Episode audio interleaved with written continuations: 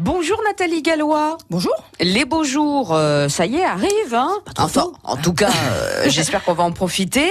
Et il y a des applis, des sites euh, aussi sur Internet euh, qui vous proposent euh, bah, des idées de sortie dans votre région. Et c'est le cas aussi pour l'Indre et le Cher. C'est ça, bien sûr, parce que c'est vrai que parfois on sait pas trop quoi faire. C'est vrai, il fait beau, on se dit tiens, je ferais bien un, un petit tour et on n'a Alors, pas forcément le. On écoute la radio, voilà. d'accord On a le journal local aussi, etc. Donc ça donne déjà une bonne bon échantillonnage. Mais il y a une troisième option. Il y a la troisième option, le site ou l'appli, hein, selon que vous êtes sur votre PC ou votre euh, ou votre téléphone, et, euh, et qui vous permet de recenser, alors selon vos goûts aussi, hein, les brocantes. Alors ça, on en trouve à l'appel. Hein, il suffit Ouais. de taper brocante 36 ou brocante 18 sur le sur internet et vous avez plein de sites genre brocabrac, etc.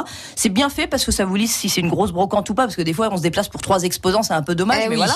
Ça vous dit un peu combien il y a d'exposants, s'il y a que de la brocante, du vide-grenier ou s'il y a également des marchés aux plantes. C'est un petit peu la, la mode en ce moment. C'est vrai. Après, on trouve d'autres applis ou des sites qui recensent les sorties, mais plus générales, genre euh, c'est 36sorties.fr, je crois, qui est vraiment celui qui regroupe pour chez nous le, le mieux. Ouais. Et qui, mais par contre, là où c'est génial, c'est que selon vos centres d'intérêt, ça ratisse très large. Ouais. C'est-à-dire qu'on va C'est-à-dire voir, alors les brocantes forcément, D'accord. le théâtre, le cinéma, les musées, les expositions, les balades nature. C'est classé par thème. C'est classé par thème. C'est-à-dire Ouais. que quand vous entrez sur ce genre de site, euh, il y en a plein, mais donc celui-ci par exemple est très très bien fait. Vous cochez un peu vos centres d'intérêt, parce que sinon ça peut rester. Ben là. oui. Vous cochez la date forcément, qui vous intéresse également, quand même c'est mieux.